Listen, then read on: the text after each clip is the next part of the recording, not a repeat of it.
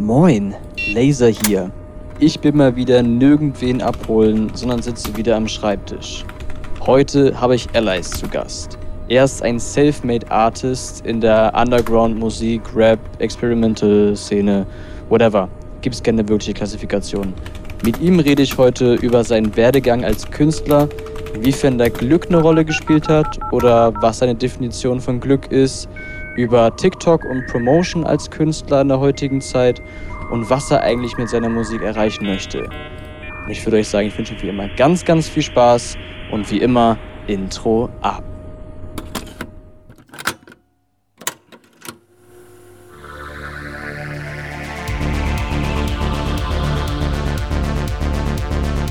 Herzlich willkommen zur Lasershow. Und jetzt viel Spaß mit Lars und seinen Gästen.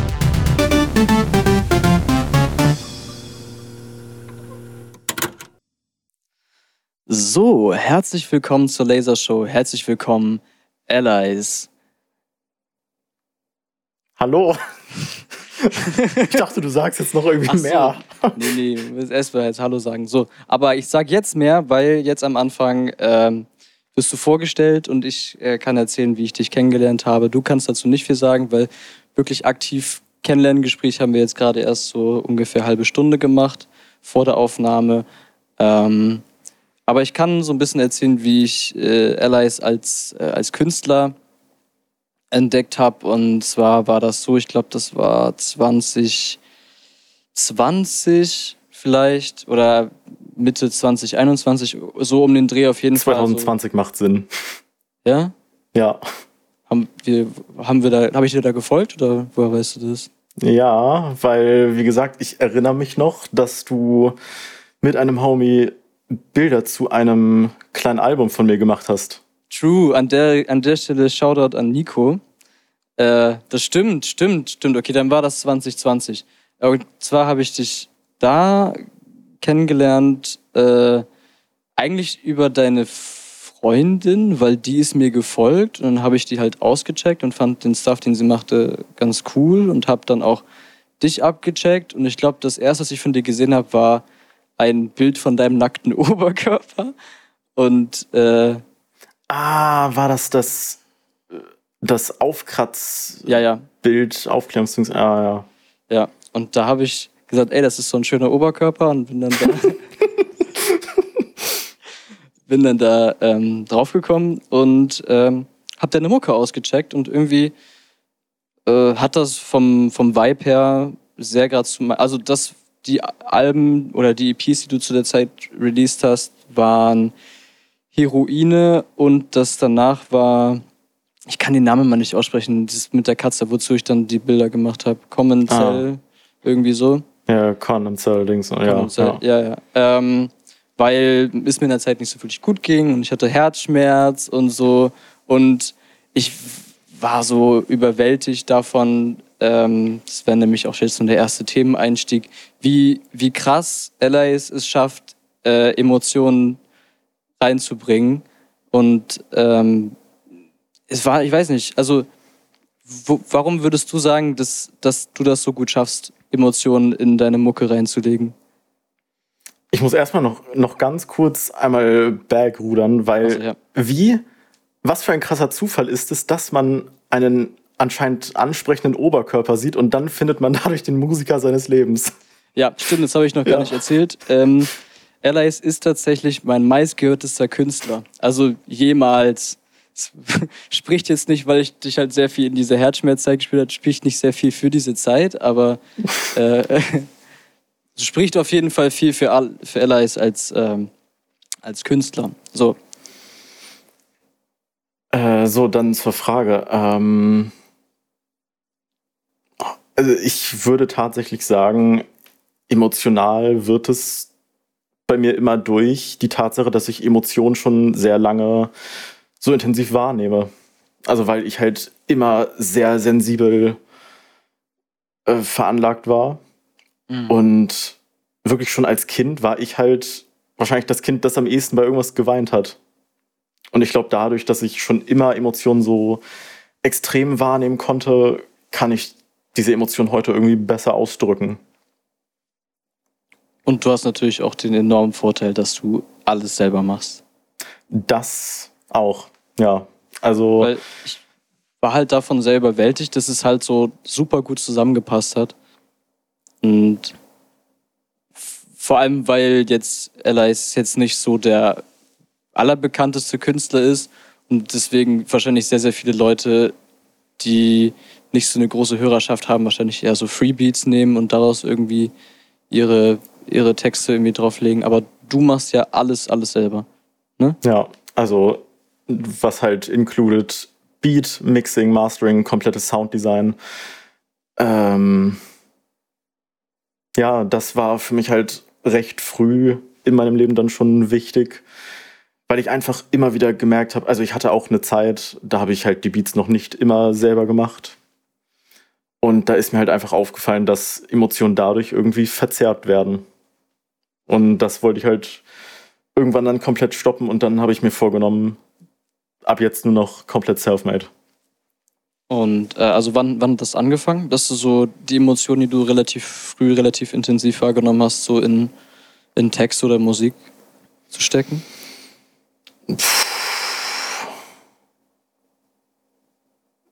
Also ich mache ja wirklich schon sehr lange Musik. Ich habe ja wirklich erste, erste Texte geschrieben mit acht. Und gut, das hatte natürlich jetzt noch nicht viel zu tun mit den größten Emotionen. Mhm. Aber boah, ich würde sagen, ab 15 so langsam wurden das schon intensive Emotionen. Mhm. Wie alt bist du jetzt? Möchtest du das preisgeben? 23. Bis 23 erst. Erst? Ja, ich bin also, drei Jahre älter als ich. Ja, also für mich ist das halt, also ich denke wirklich nie eigentlich über Alter nach. Mhm. Ähm, also für mich ist das mittlerweile nur noch, um mir errechnen zu können, wie lange ich Musik mache. Tatsächlich. Also sonst ist Alter für mich gar nicht relevant. Also ungefähr seit acht Jahren. Dann. Ja, ja. Und ähm, ab wann hast du so für dich dieses, diesen Allies als Namen, als Künstler erfunden? Oder war, war das so schon immer so ein Ding? Nee, tatsächlich. Ich glaube, mein erster Künstlername war einfach mein Vor- und Nachname, aber jeder zweite Buchstabe weggestrichen.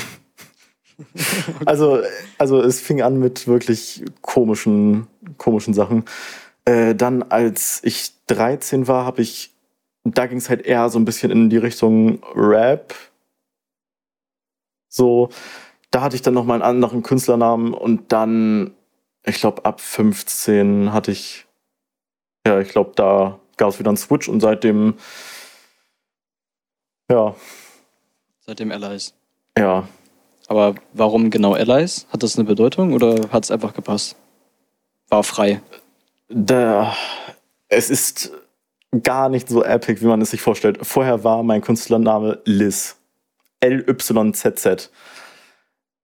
Ähm, und das war abgeleitet, das war einfach eine coolere Schreibweise von dem Wort Licht in irgendeine Sprache übersetzt. Ich wollte einfach irgendwie das Wort Licht so ein bisschen ausschmücken.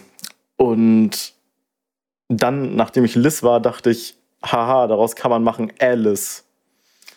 Und dann hat es sich einfach nur ein bisschen weiterentwickelt und ich dachte, hm, damit ich noch so ein bisschen was von vorher äh, keepen kann, äh, ändere ich es halt einfach so ein bisschen um.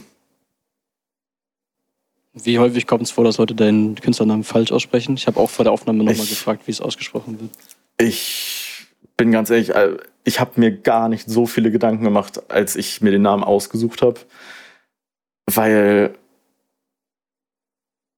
im Nachhinein eigentlich ziemlich dämlich, aber und also deswegen akzeptiere ich mittlerweile irgendwie alles, was Leute sagen, egal ob's Allies, Allies, Allies oder irgendwas ist, weil ja, also ich ich hätte vielleicht ein bisschen besser am Anfang überlegen können, aber so hat jeder so ein bisschen seine Freiheit mit mir.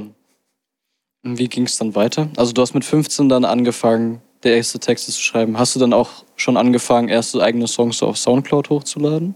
Oder? Also mit 15 war ich halt schon ziemlich deep drin. Wie gesagt, erste Texte waren mit 8. Ja, so. Ähm, so die ersten Sachen öffentlich hatte ich, glaube ich, dann mit 13.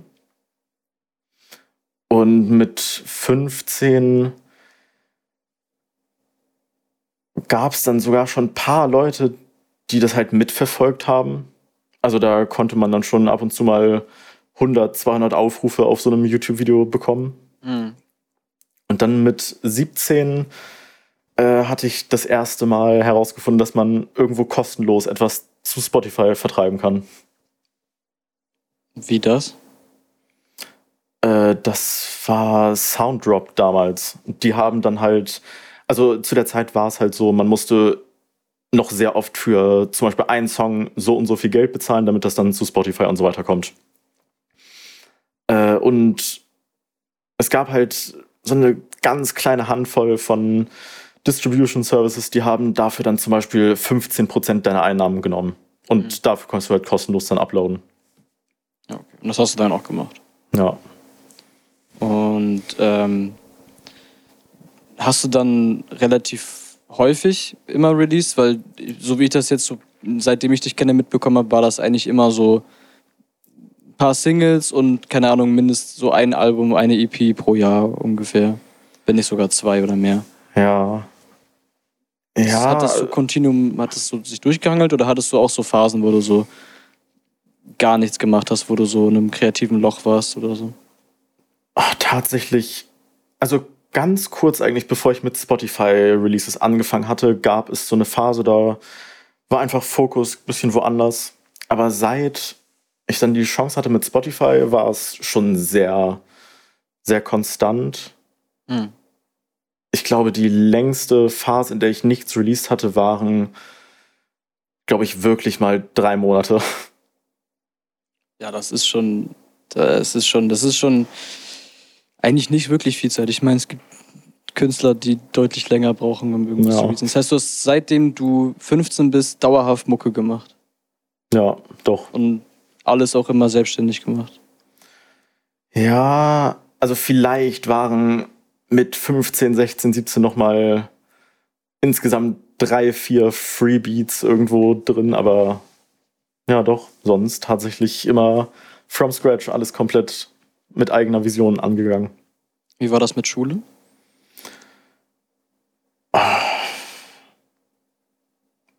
Eigentlich tatsächlich wahrscheinlich intensiv, also produktiver als ohne, so in einem gewissen Maße, einfach weil man diesen doppelten Ausgleich irgendwie brauchte. Mhm. Um davon irgendwie, ja, um einfach ein bisschen Spaß im Leben haben zu können. Das heißt, nachdem du aus der Schule raus warst, warst du unproduktiver?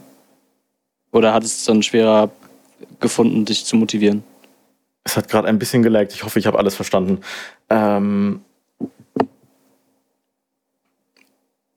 äh, ja, also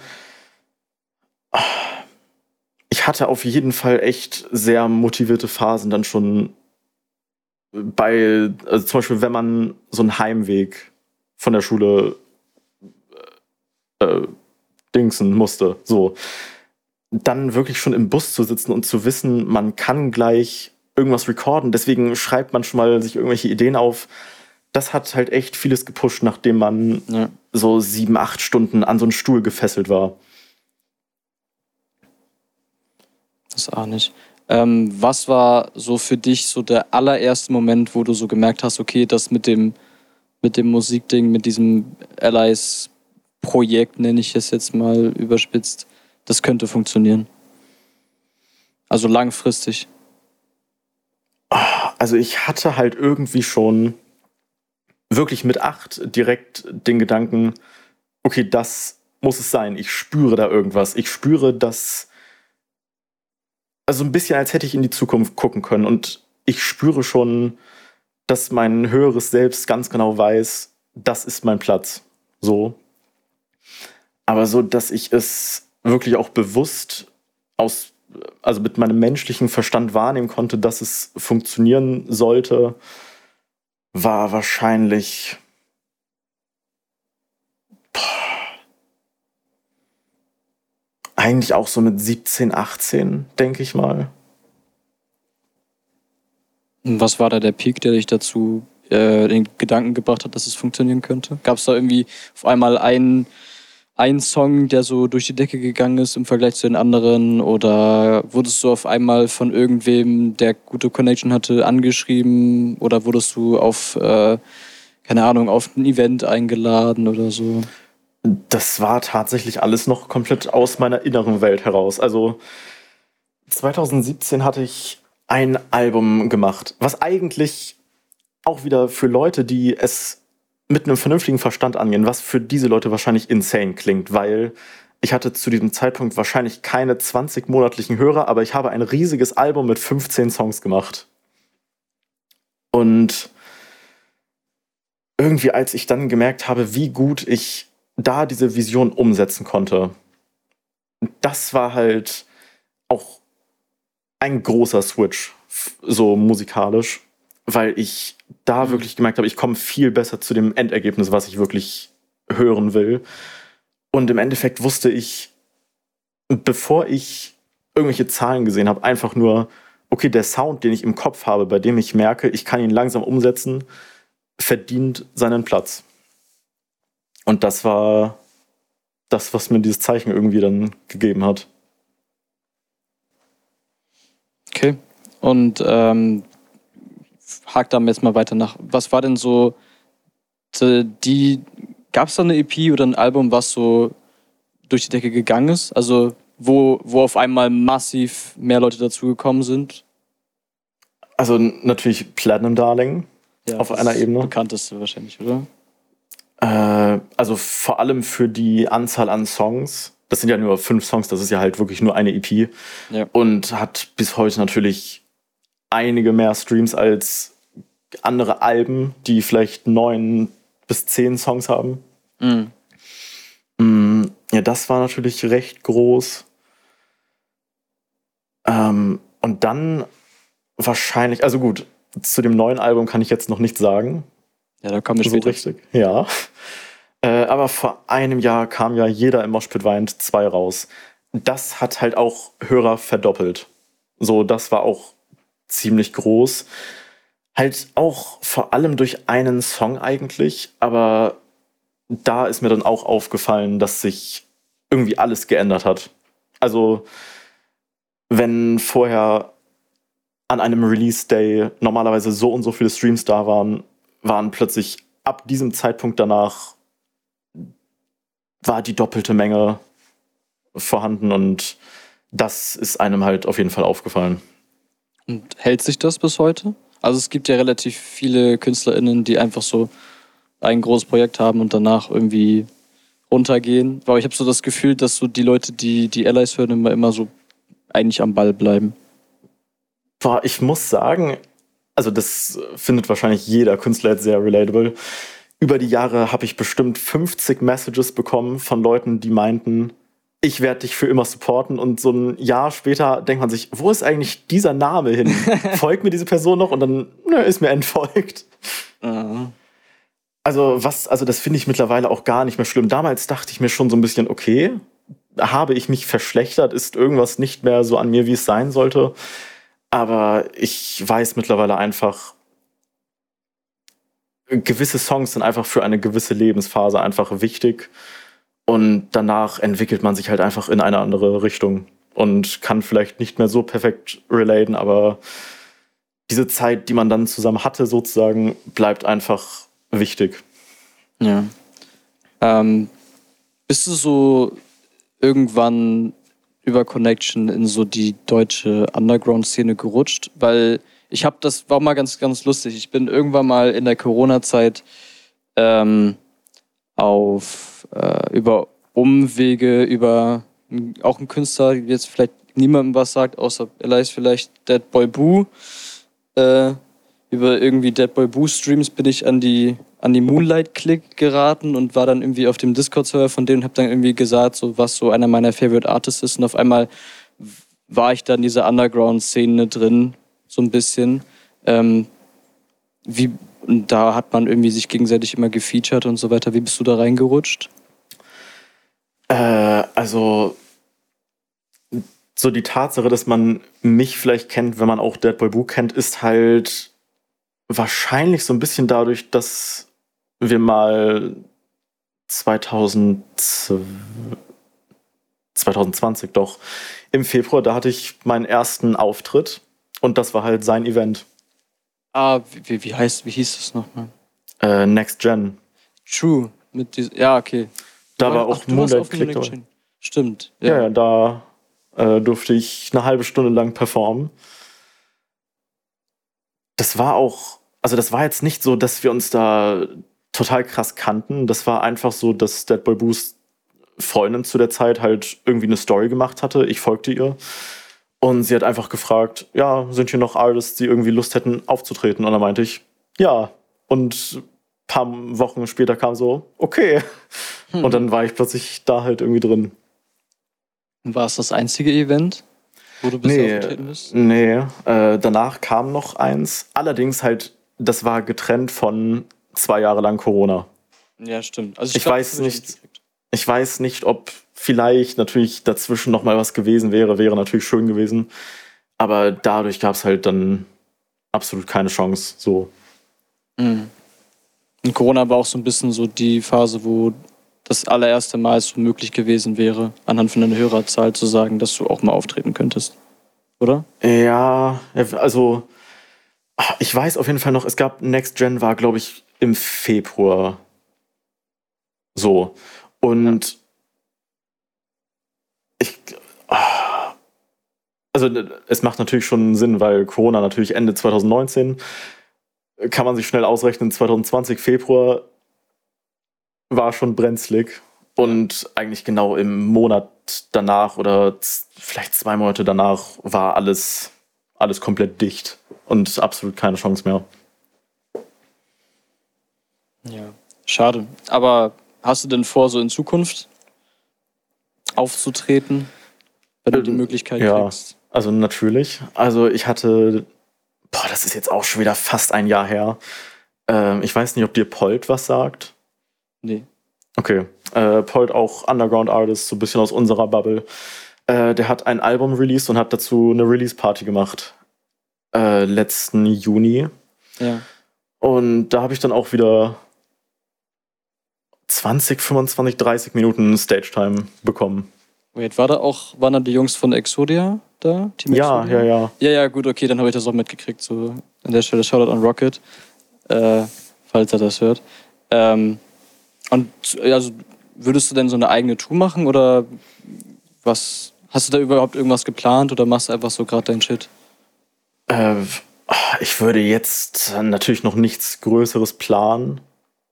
Also, ich weiß auch nicht, ob ich so diese Person wäre, die so ein Event gut planen könnte mit so mehreren Artists. Da macht es natürlich noch eindeutig mehr Sinn.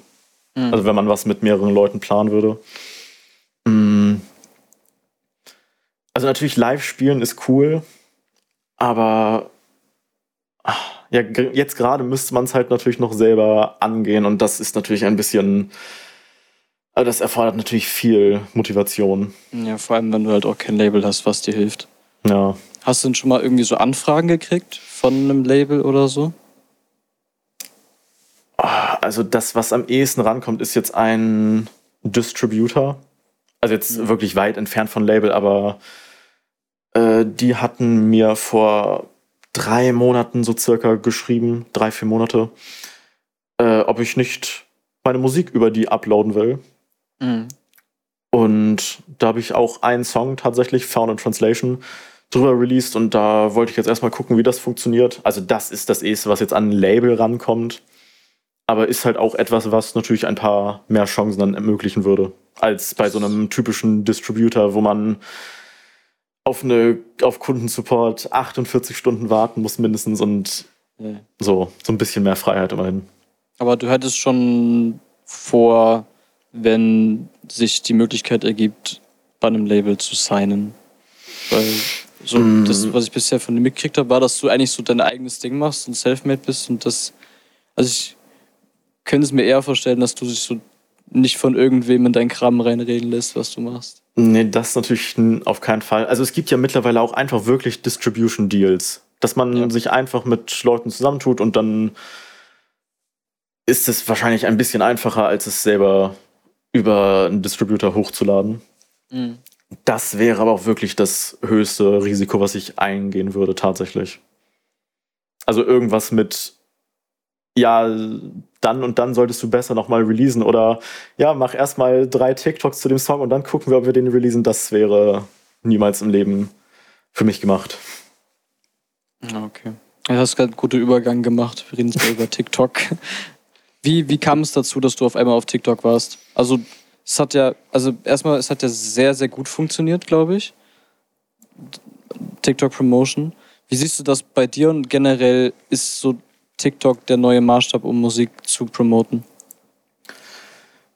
Ähm, also, TikTok natürlich sehr gute Chance für Brand Awareness allein schon. Mm also ich würde niemals versuchen, mich komplett auf TikTok zu fokussieren.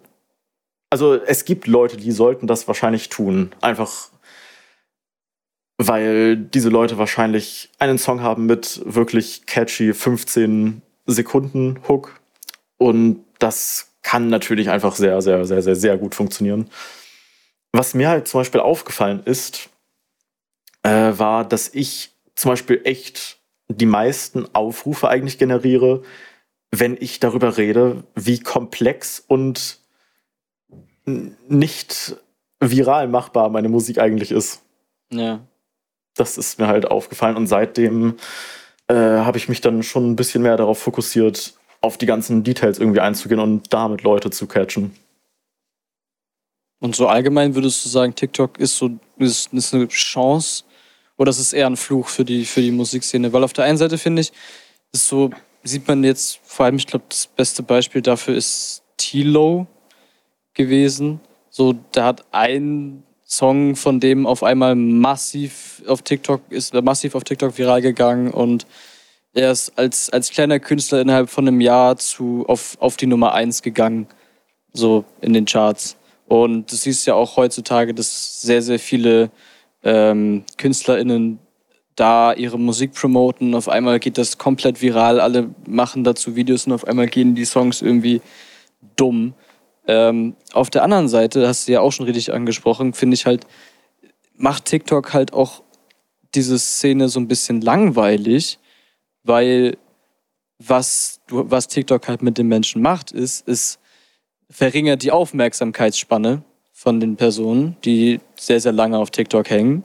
Und was es deswegen auch macht, ist, dass wenn du keine Stelle aus in deinem Song hast, die 15 Sekunden oder 20 Sekunden lang ist, die einfach catchy ist, dann geht dein Song halt wahrscheinlich nicht viral und Leute hören sich das nicht an. Ja. Ähm, also erstmal, ich muss sagen, ich bekomme bei TikTok wirklich nicht viel mit, weil ich für mich selber gesagt habe, ich möchte TikTok nicht konsumieren.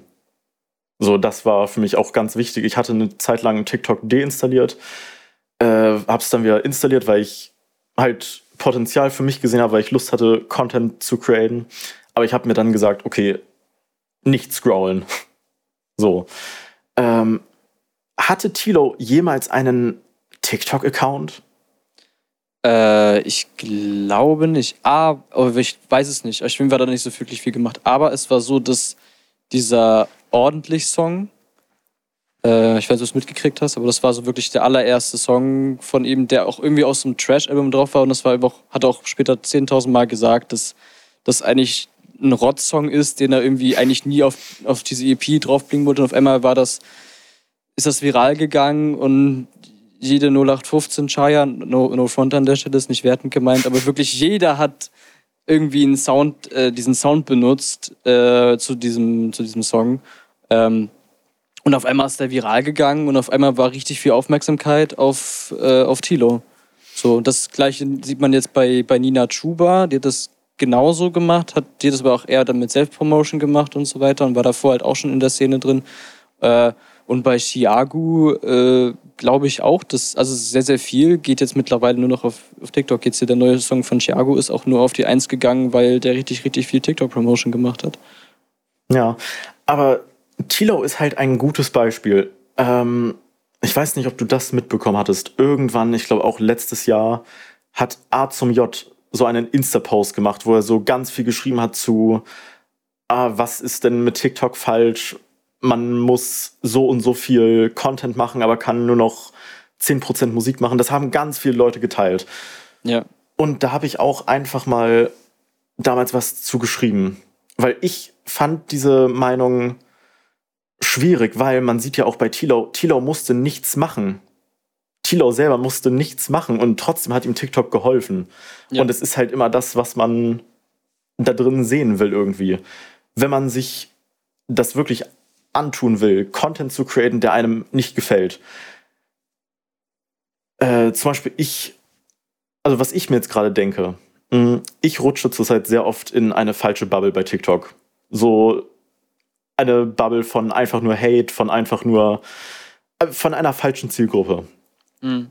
Und ich denke mir gerade, okay, wenn ich jetzt einmal in einem TikTok sagen würde, ja, ich mache so Edo Saya ähnliche Musik. Was halt, ja. was ich sagen könnte, weil ich ähnel wahrscheinlich Edo mehr als Sarah Connor oder Michael Jackson. Ja, so, ich wollte nämlich auch gerade sagen, so ich glaube, das ist so das, womit man so deine Musik, wenn ich deine Musik beschreiben würde, würde ich sagen, du bist so von, von der Stilrichtung, wie du deine Stimme benutzt, ähnlich wie Ed Osaya, nur halt in sehr, sehr viel experimenteller. Ja, ja, das ist halt so. Aber, also ich denke, du kannst mir jetzt auch zustimmen, wenn ich einfach nur sagen würde in einem TikTok, ja, wenn euch diese Artists hier gefallen und dann stehen da so Edo Saya, äh, Absent, Lyron Dash, ja, ja. so, dann würde das natürlich viel bessere Leute ansprechen, aber ich würde mich damit underappreciaten. Für mich ja. selber. Ähm, und das ist gerade ein bisschen. Nichts, nichts gegen Edo Saya, Absent und Light. Ja, nee, nee, nee, auf keinen Fall. Ähm, aber das sind halt die bekanntesten, denen ich vielleicht zu 10% ähnel. So. Ja. Und das könnte ich benutzen, aber ich weiß, dass das eine riesige Resistance in mir wäre, und das wäre der Punkt, wo ich für Aufmerksamkeit mehr tun würde als für mich selber. Und mhm. das ist halt das Bild, was viele dann von TikTok haben, dass sie wirklich sich underappreciaten müssen, um da irgendwas zu schaffen.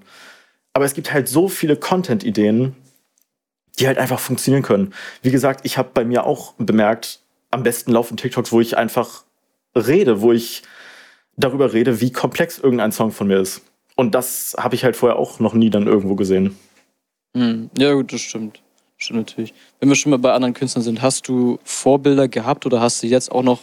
Okay, Vorbilder ist vielleicht falsch gesagt, weil ich glaube nicht, dass du. Äh, ja, obwohl vielleicht schon, aber ich würde eher sagen, okay, vielleicht hast du Künstler, die du feierst, wo du mal solche so Sachen abgeguckt hast und die dich motiviert haben, Sachen mal auszuprobieren. Gab es da was, vor allem in Kindheit oder jetzt? Mhm. Vor immer, wenn mir diese Frage gestellt wird, sage ich tatsächlich Tokyo Hotel. Also Tokyo Hotel hatte 2010 ein Album, Humanoid. Und bis heute einfach, wie experimentell dieses Album ist, hat mich geprägt. Also das hört man halt wahrscheinlich nicht in meinem Sound raus, aber also ich lasse mich viel mehr inspirieren von der Tatsache, dass jemand irgendwas ausprobiert. Nicht von der Tatsache, wie das am Ende klingt, sondern von der Attitude, wie Personen da irgendwie rangehen. So. Äh, interessant, habe ich noch nie gehört, dass mir ein, ein Rapper sagt, dass sein dass sein Inspo Tokyo Hotel ist. Aber okay. Äh, warte jetzt aber nochmal ganz kurz. Würdest du dich als Rapper beschreiben, wenn ich das schon gerade im Kopf habe? Würdest du sagen, am ehesten bist du Rapper oder auf paar Songs, also oh, jetzt auf dem neuesten Album habe ich halt auch vielleicht zwei Songs, wo ich schon sagen würde, okay, das ist, wenn man einfach den Beat muten würde, kann man einfach sagen, ja, das sind Rap-Vocals. Mhm. Ähm, bei dem Rest, ich sag halt einfach gerne Musiker. So. Ja, das reicht ja eigentlich. Obwohl ja. du machst ja auch Klamotten zum Beispiel. Ja, ja, By the way, bisschen nebenbei. Alle, die mal irgendwann Laser Brick Merch geguckt haben oder gekauft haben, die Moonlight Click und Allies äh, sind der Grund dafür, weswegen ich überhaupt Merch habe, weil ich das über dieselbe Plattform mache wie die. Ähm, ja, jetzt glaube wir sind wir an dem Punkt angekommen, wo wir so ein bisschen über die Message von deinem von deiner Mucke äh, ein bisschen reden können und dann auch über das das neue Projekt, was jetzt am Freitag Mhm. rausgekommen ist. Ähm, wir haben viel über Emotionen geredet. Was, was kriegst du so daily oder was kriegst du allgemein so für Nachrichten von, von Leuten äh, zu deiner Musik? Also jetzt Beispiel dazu, ich habe äh, mir ähm, letztens das neue Album von Allies angehört und habe bei einem Song geflennt und habe ihm das so geschrieben. Wie häufig kommt das vor? Ähm, also die meisten Nachrichten sind tatsächlich ballert auf lautlos. nee, nee, zum Glück, ah, nee, das sind zum Glück keine Nachrichten, sondern nur TikTok-Comments. Was es erträglicher macht. Äh, tatsächlich zu Trigger Count, äh, also der Song, zu dem du geweint hast, ähm, da hat noch eine andere Person auch geschrieben, dass sie bei dem Song geweint hat. Also das äh, fand ich sehr krass. Falls diese Person diesen Podcast hört, bitte schreib mir. Wir müssen es mal austauschen. Unsere Traumata teilen. Bisschen bei Kerzenlicht drei Stunden diesen Song loopen und Ja, ja. therapieren. Ähm, Was möchtest du mit deiner Musik erreichen? äh,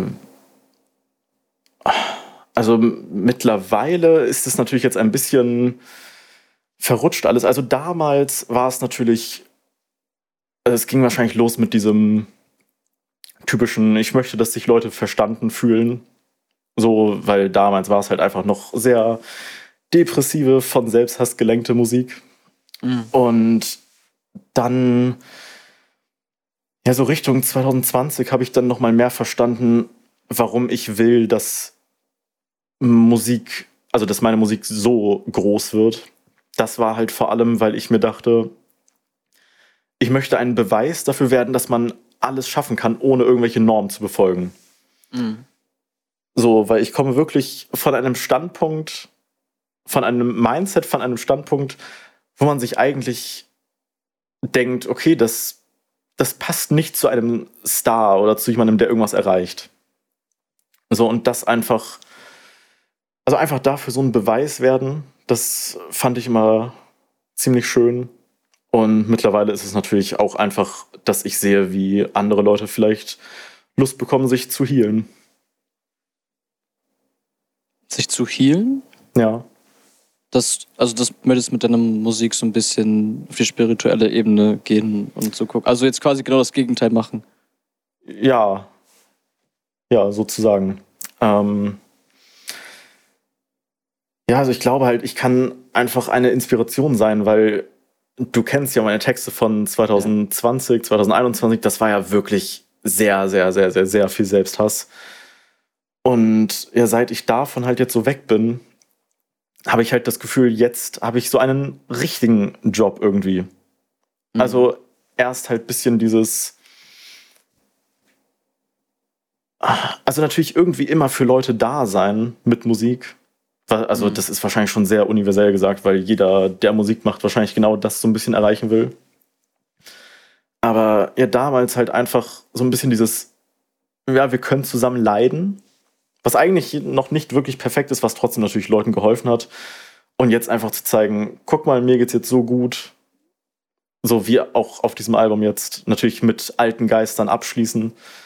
Und Ja, warte jetzt mal ganz kurz hier Werbung. Die Lasershow Hörprobe.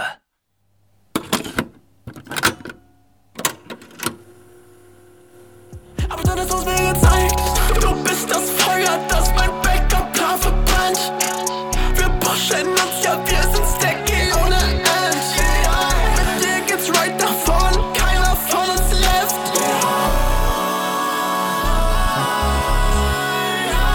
Du bist das Feuer, das mein Backup-Plan verbrennt.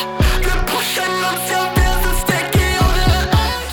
Wir sind perplex, guck uns bitte nicht so an. Wir haben vergessen, aber wissen nicht mal was. Keine Vergangenheit, nein, kein Schnipsel in meinem Kopf. Autopilot-Programs hast du nie gestoppt. Detaching from the hidden fucking ghost. Das war die Lasershow Hörprobe. Und jetzt geht's weiter mit Lars und seinem heutigen Gast. Und jetzt reden wir über das Album. Wie, jetzt kannst, kannst du weiterreden. Mm, Wie bist du dazu gekommen, das Album so zu machen, wie es ist?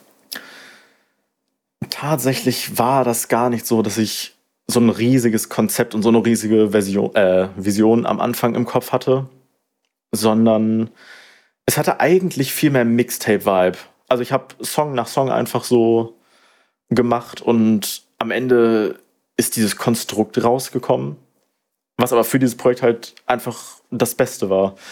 Und ja, dieses Album befasst sich halt auf einer Seite, auf der ersten Ebene mit, ja, damals war es schlecht. Ja, jetzt müssen wir aufpassen, dass sich diese schlechten Gedanken nicht manifestieren und wirklich so ein Horrorleben entsteht.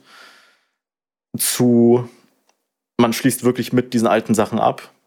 Und dann sind halt paar Songs, die aus so einer Living in the End äh, Position geschrieben sind, wo ich wirklich einfach davon rede, dass alles perfekt gekommen ist. Mhm. Wie lange hat das gedauert, das Album zu machen? Ähm, boah, das ging eigentlich jetzt schnell, wenn ich so überlege. Das waren jetzt eigentlich drei Monate. Das ist aber, das drei Monate ist, ist das wenig oder ist das viel? Also ich dachte mir jetzt gerade, das ist ganz schön wenig eigentlich. Ist es also für dich, Also obwohl doch im Allgemeinen vielleicht schon, aber ist es für dich lang?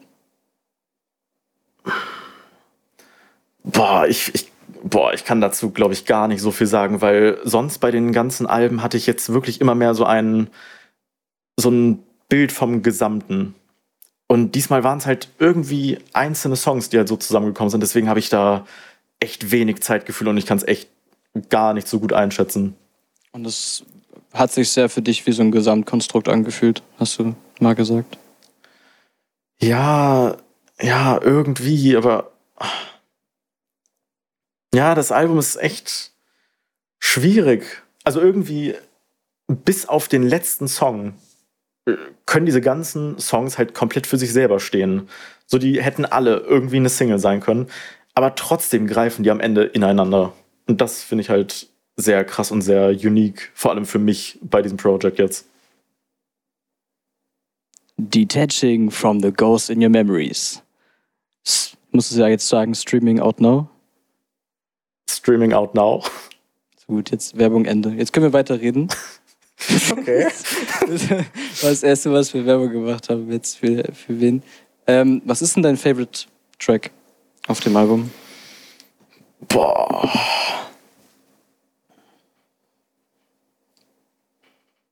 Boah, ich glaube, das wäre jetzt ziemlich langweilig, wenn ich, also das Album hat acht Songs. Ich glaube, das wäre langweilig, wenn ich jetzt vier aufzählen würde, die ich alle gleich gut fände, oder? Also, du hast gestern oder heute in deiner Insta-Story deine HörerInnen aufgefordert, da ein oder zwei Songs zu picken. Deswegen mache ich das jetzt auch mit dir. Boah.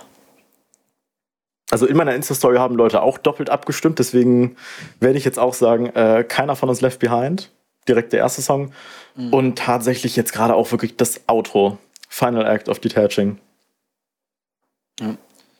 Eine Sache, die ich mich schon immer gefragt habe bei dir ist, wie bist du auf den Stil gekommen, so zu schreiben, wie du schreibst? Weil, also, wenn man mal sich mal den Insta-Account von, von Allies anguckt oder auch die, die, äh, die Songtitel jetzt von dem neuen Album, ähm, da sind immer relativ, relativ viele Satzzeichen irgendwo hinten oder dazwischen rangehängt. Und bei äh, den Insta-Stories von Allies ist es manchmal auch so, dass so äh, der ganze Text auf dem Kopf steht und ich dann wie so ein Volldepp immer das, so, das Handy drehen muss, um das lesen zu können. Wie bist du darauf gekommen? Wie machst, warum machst du das? Also dieses Text umdrehen war tatsächlich zuerst da, also bevor ich diese Sonderzeichen so gespammt habe. Äh, das fand ich damals einfach schön. Also oft, wenn ich so Text umdrehe in Stories, dann sind das besonders wichtige Sachen. Und ich finde es einfach schön, wenn ich weiß, okay, jemand muss sich wirklich auf den Kopf stellen, um da irgendwas lesen zu können. Ja, das ist ein cooler Ansatz. Ja, das hatte ich irgendwie schon echt früh so im Kopf einfach. Und die Sonderzeichen kamen tatsächlich einfach nur aus Ästhetikgründen irgendwie. Das heißt, die haben jetzt nicht, keine Ahnung, bei manchen Songs sind mehr die und bei manchen Songs sind mehr die, das hat keine Bedeutung. Nee, außer, außer bei Reality Slicing. Weil da sind so, ich glaube, es sind zwei Pluszeichen gewesen. Die sind Ja, so ein ja, bisschen sind getrennt von so einem Ding. Pluszeichen, Ja, ja, Also Ja, das okay. fand ich ganz cool, aber mehr ist das halt auch nicht. Also ich mag nur einfach aus irgendeinem Grund Buchstaben.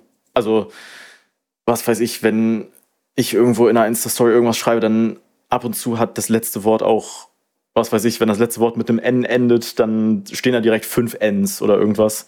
Mhm. Also ich mag es halt einfach intensiv zu schreiben, weil es sich für mich irgendwie menschlich richtiger anfühlt, weil es einfach ein bisschen. Weil, weil normale Worte benutzen ist so stumpf. ja, Und dann, genauso wie ich dann halt Herz-Emojis spamme, wenn ich irgendwo Love zeigen will, dann übertreibe ich damit halt auch. Und so habe ich dann auch irgendwie mit diesen Sonderzeichen einfach übertrieben. ja, das äh, kann mich nicht so daran erinnern, als ich irgendwann was letztes geschrieben habe. So, ich hatte auf einmal so mein ganzer Screen war voller Herzen, als ich zurückgeschrieben. Ganz schlimm. Äh, also nicht schlecht, aber. ähm, bei dem Album, ähm, in den drei Monaten, wie viel Zeit hast du damit verbracht, zu schreiben, zu Mix Mastering und dann alles andere zu planen? Boah. Also ich setze mich tatsächlich gar nicht mehr so hin und schreibe dann hier den Text und mache genau dann so das Mastering. Äh, mittlerweile öffne ich eigentlich nur noch Projekte. Und wenn ich dann eine Idee habe, dann nehme ich dazu was Neues auf. Also ich schreibe auch wirklich Texte. Also ich bin jetzt nicht so jemand, der Zeile für Zeile freestylt, wie das ja viele machen. Aber also dann bekomme ich halt hier und da mal eine Idee. Dann merke ich, ah, ich möchte das schon mal mixen, dann mixe ich das.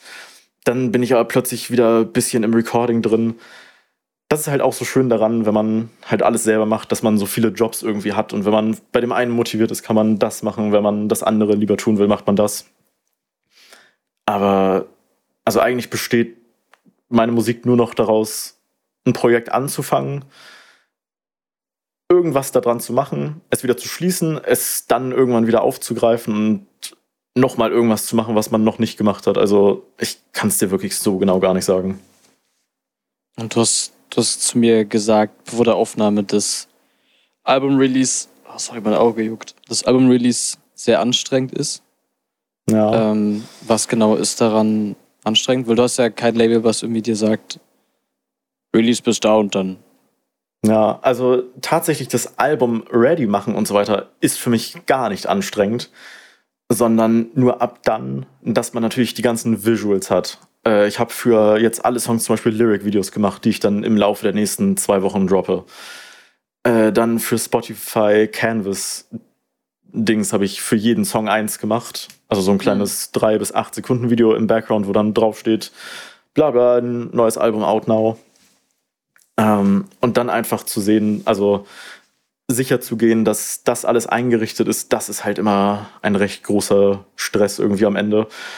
Und tatsächlich auch, ich weiß nicht, ob andere Künstler das auch so extrem haben. Ich durchlebe halt nochmal alle Emotionen am Tag vor Release. So, also ich habe auch bei den letzten Alben gemerkt, wenn ich da Sache XY verarbeiten wollte, die generell in den letzten sechs Monaten passiert ist, ist komplett diese Sache XY nochmal einmal hochgekommen. Einfach wie so ein, wie so ein therapeutischer Akt. Ja, ja, das Ja. halt. Okay, aber es ist jetzt nicht so, dass du jetzt dir jeden einzelnen Song irgendwann anhörst und dann wieder in diese Zeit zurückgeworfen wirst, wo du das, was du geschrieben hast, geschrieben hast. Nee, nee, nee. Es ist tatsächlich vielmehr ein Abschließen dann auch mit Release. Und deswegen kommt es halt wahrscheinlich vorher auch nochmal so, weil einfach im Kopf irgendwie aufgeräumt werden muss. Wie häufig weinst du dabei? Also jetzt halt beim Album-Release auf jeden Fall an dem Tag zweimal. Ich weiß auch gar nicht, ob ich da dabei nochmal Songs gehört hatte oder ob es einfach aus dem Nichts kam. Ich glaube tatsächlich, bei den vorigen größeren Projekten habe ich nicht mal unbedingt geweint. Aber was eigentlich ironisch ist, weil ich dachte jetzt, das aktuelle Album ist eigentlich am wenigsten zum Weinen.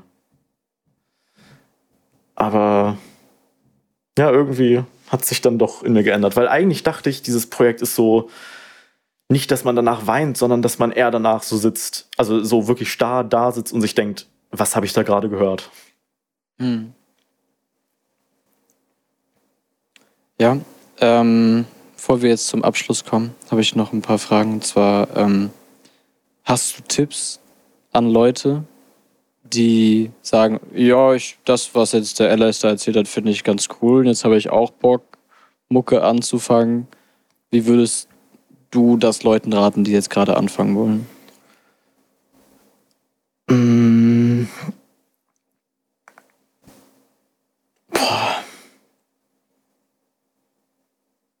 Gute Frage. Ähm, das ist natürlich für jeden so ein bisschen anders.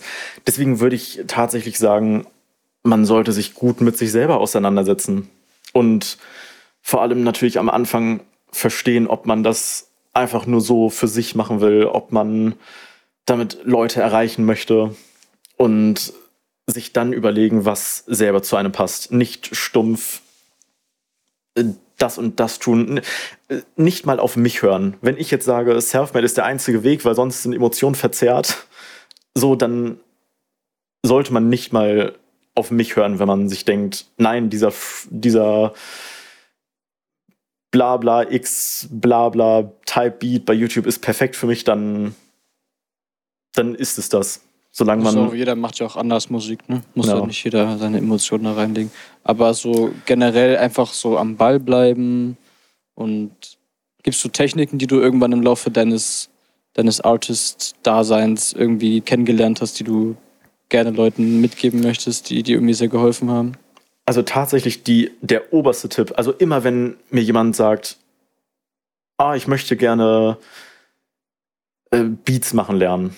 Also ich bekomme recht viele Nachrichten von Vocal Artists, die dann sagen, ah, ich möchte auch selber produzieren.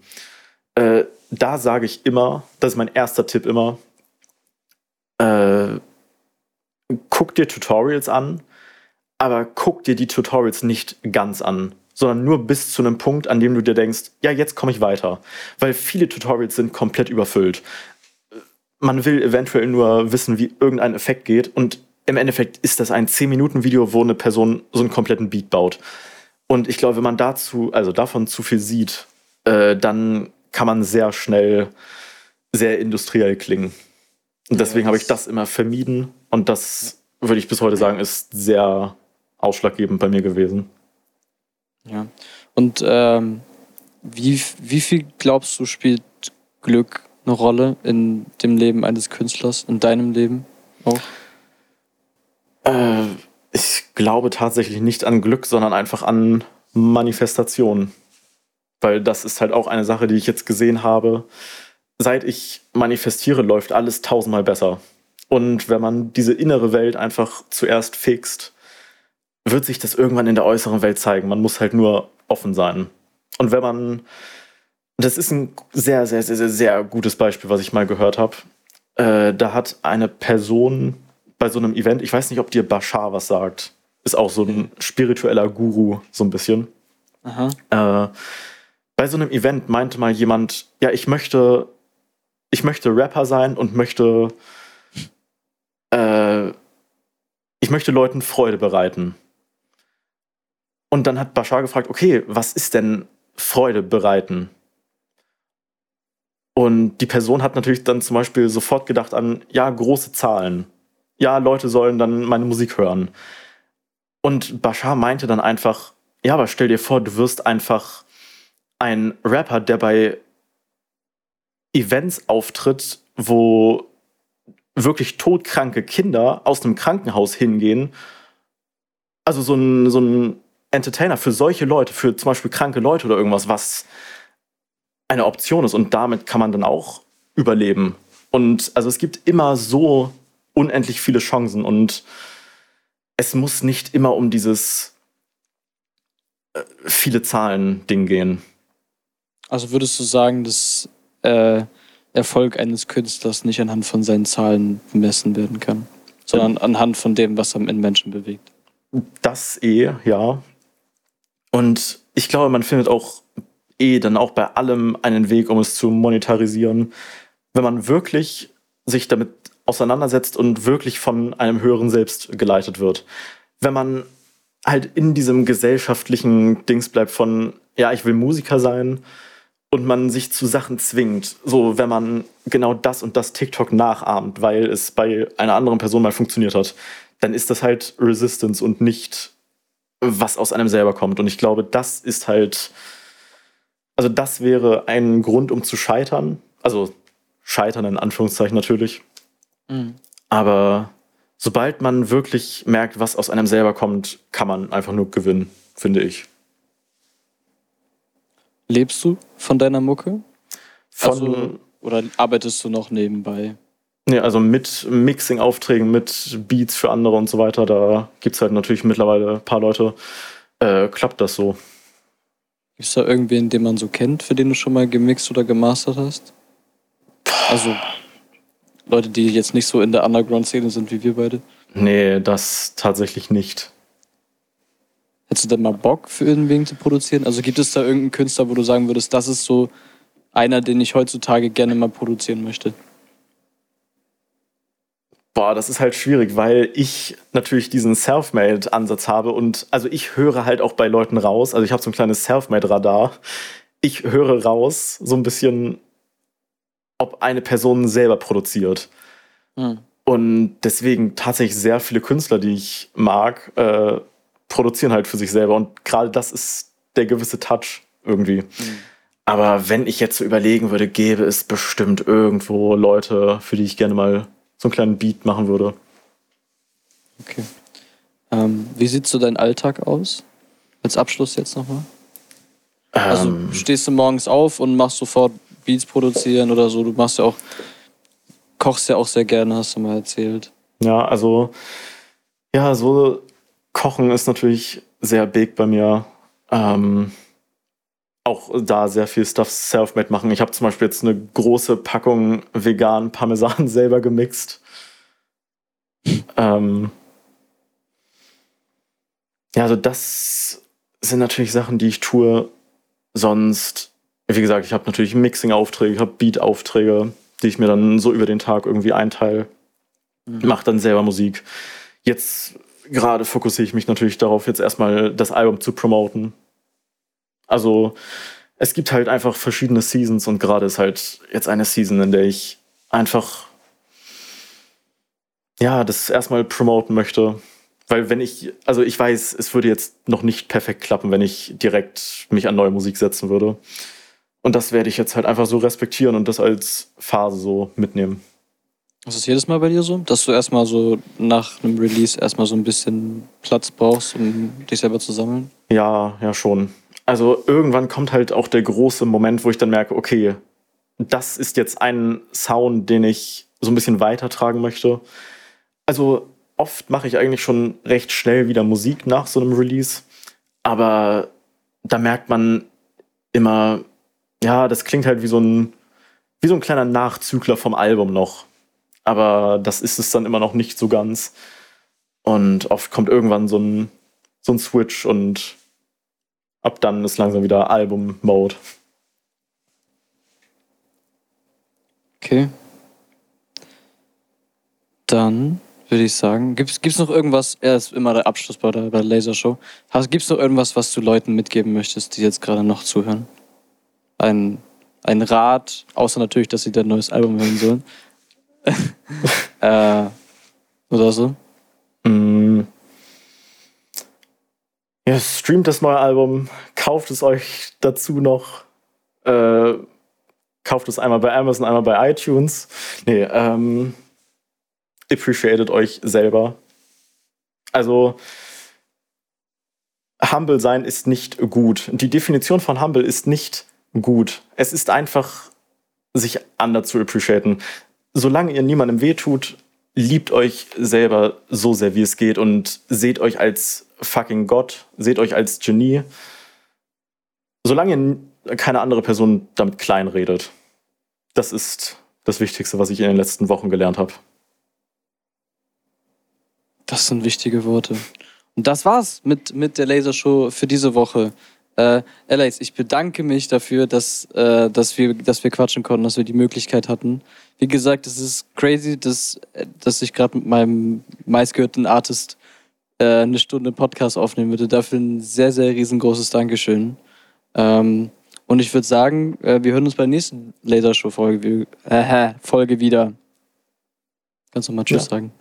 Also danke, dass ich da sein durfte und so einen kleinen Einblick zeigen durfte. Es hat sehr, sehr, sehr, sehr, sehr viel Spaß gemacht. Mir auch. Das war's mit der Lasershow für diese Woche. In 14 Tagen ist Lars wieder für euch da. Eine Produktion von Advart.